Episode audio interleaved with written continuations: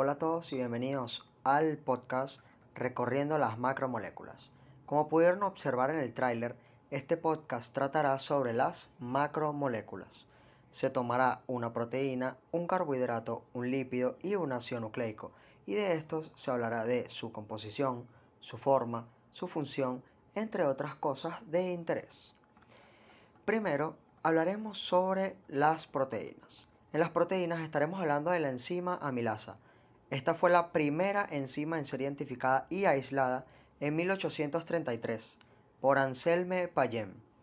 Esta proteína se encarga principalmente de catalizar la digestión de los carbohidratos. Pero, ¿qué quiere decir esto? Pues esta es una reacción de hidrólisis para digerir el almidón y el glucógeno y así formar fragmentos de glucosa y glucosa libre en los animales, esta se produce principalmente en las glándulas salivales, glándulas parótidas y en el páncreas. Esto también aplica a los seres humanos. La enzima amilasa se puede encontrar de dos maneras. Alfa amilasa es la que se encuentra en el tubo digestivo de los humanos y animales y se encarga de hidrolizar los enlaces 1,4 carbohidratos de forma al azar dejando una mezcla de dextrinas, maltosa y glucosa. Puede actuar tanto sobre la amilosa como sobre la amilopectina. Y luego tenemos la beta amilasa, que esta se encuentra principalmente en las plantas. Esta también ataca los enlaces 1,4 de los carbohidratos, pero con la diferencia de que esta no lo hace de forma al azar, pues esta ataca a los carbohidratos desde el exterior hacia el interior, lo que la hace un poco menos efectiva que la alfa amilasa. Para concluir con la enzima amilasa, esta tiene otras funciones en el día a día que tal vez ustedes o muchos no saben, pues esta es muy buena para la producción de jarabes. Es usada en la harina para facilitar la acción de la levadura, pues mejora los tiempos de fermentación y mejora los procesos de fabricación del pan. Por último, la amilasa acelera el proceso de maduración de las frutas, degradando el almidón en azúcar y volviendo estas más dulces. Ahora nos toca hablar sobre los carbohidratos. En los carbohidratos nosotros escogimos el almidón, que está relacionado con la antes mencionada enzima amilasa. El almidón es un carbohidrato complejo, ¿Qué quiere decir que sea complejo? Esto quiere decir que es un polisacárido. Este es digerible y forma parte del grupo de los glucanos. Consta de cadenas de glucosa con estructura lineal, la amilosa por ejemplo, o ramificada, la amilopectina, mencionadas antes en las proteínas. Y esta constituye la reserva energética de los vegetales. Como antes se mencionó, la amilosa y amilopectina son polisacáridos que el organismo puede degradar mediante las enzimas amilasa y glucosidasa. En 2007, un grupo de investigadores de la Universidad Estatal de Arizona en Tempe demostraron que los humanos poseemos copias del gen AMY1, el cual es básico para la síntesis de la amilasa. ¿De dónde se puede obtener el almidón? Pues el almidón se obtiene principalmente del maíz, el trigo, el arroz, la patata, siendo el arroz y la patata los máximos exponentes de este nutriente. El almidón está relacionado con propiedades antiinflamatorias, fortalece el sistema inmunológico, combate las toxinas y mejora la tolerancia a la glucosa, resultando efectivo para la prevención de enfermedades cardiovasculares, por lo que este puede ser usado para medicina, además de que su efecto saciante resulta bueno si se sigue una dieta hipocalórica.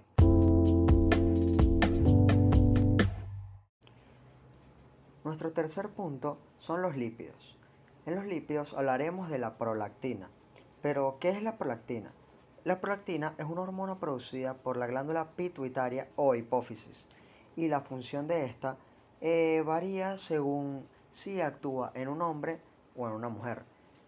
En los hombres, la prolactina puede afectar la función adrenal, el equilibrio electrolítico, desarrollo de senos, algunas veces galactorrea, la cual es la producción de leche sin estar en periodo de lactancia. Y esto ya es bastante raro considerando que los hombres no producen leche. Decremento del líbido, que esto quiere decir eh, decremento del placer sexual o del deseo sexual y afecta las funciones de la próstata, vesículas seminales y testículos. El exceso de esta puede disminuir el deseo sexual, como ya mencioné, y producir una disfunción eréctil que es problemas con el miembro masculino. En las mujeres la prolactina aumenta la secreción de leche de las glándulas mamarias, lo cual puede ser positivo para las madres. Entre sus efectos sobre las células de los alveolos mamarios está un aumento de la síntesis de lactosa y una mayor producción de proteínas lácteas como caseína y lactoalbumina.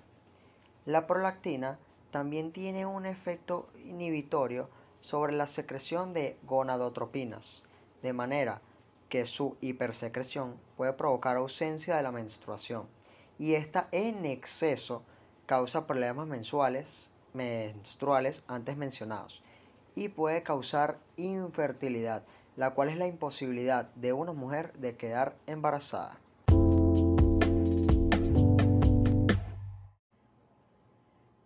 Por último, pero no menos importante, hablaremos de los ácidos nucleicos. Para esto, hablaremos del ácido nucleico péptido, PNA sus siglas. Este es un polímero sintetizado artificialmente y es similar al ARN y al ADN que se encuentran en nuestro organismo. Los oligómeros de un ácido nucleico péptido sintéticos se han usado en los últimos años en procedimientos de biología molecular, ensayos de diagnóstico y terapias antisentido. El ADN y el ARN se sabe que tienen un esqueleto de desoxirribosa y azúcar ribosa, mientras que el esqueleto del PNA está compuesto por unidades repetidas de N2 aminoetilglicina, la cual es la columna vertebral del PNA. Estas unidades están constituidas por enlaces peptídicos. Los PNA se representan como péptidos con el extremo N en la primera posición y el extremo C en la última. Aún no se sabe a ciencia cierta si este es producido de forma natural, pero se tiene la hipótesis de que la N2 aminoetilglicina es una forma temprana de molécula genética para la vida en la Tierra y es producida por nada más ni nada menos que cianobacterias. ¿Pero qué son las cianobacterias? Estas son organismos microscópicos procariotas, encargadas de muchas funciones en el día a día. Gracias.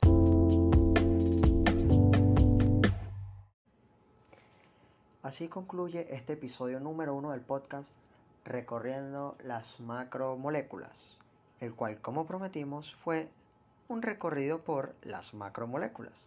Esperamos que este haya sido de gran ayuda para ustedes oyentes y sin duda esperamos que haya sido un viaje agradable e informativo al escucharlo, como para nosotros realizarlo. Gracias y hasta la próxima.